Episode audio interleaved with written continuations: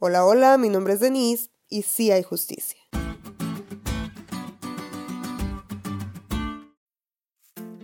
Seguramente te has hecho esta pregunta. ¿Por qué a los malos siempre les va bien?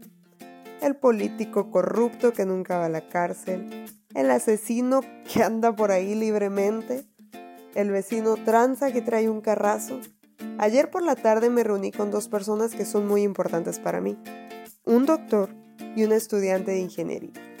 Él no puede ejercer su especialidad porque decidió no hacer un examen en sábado. Ella no graduó con el resto de sus compañeros porque no va los viernes por la noche a la escuela. Ambos son muy inteligentes y son muy dedicados a lo que hacen. Las personas que pareciera que les pueden ayudar ni siquiera reciben sus llamadas. Parece que su situación no tiene salida y los vi ahí pues con sus sueños rotos y al no poder expresar lo que sentían solo vi cómo fruncían el ceño, cerraban el puño y decían Y es que a veces parece que Dios no hace justicia, ¿verdad? El malo cree que nunca va a ser llamado a darle cuentas a Dios.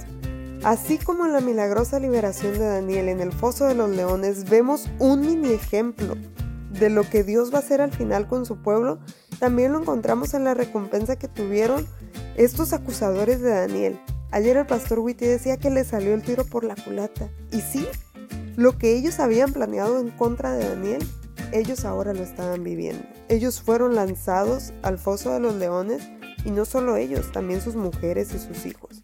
Y hasta donde nosotros sabemos, pues ellos no tenían la culpa de nada, me refiero a sus mujeres y sus hijos, y la Biblia no aprueba esto, pero sí hace un fiel relato de lo que sucedió.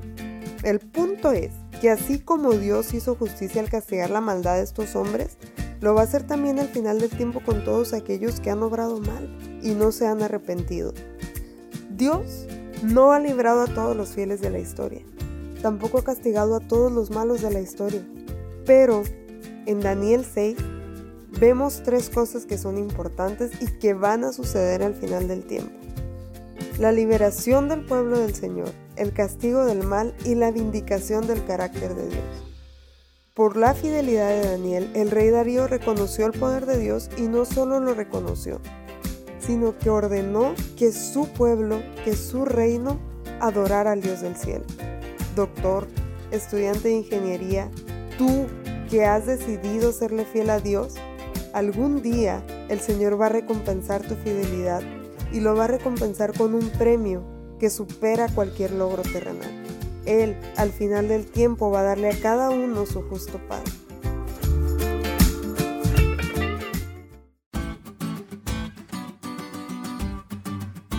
¿Te diste cuenta lo cool que estuvo la lección? No te olvides de leerla y compartir este podcast. Es todo por hoy, pero mañana tendremos otra oportunidad de estudiar juntos.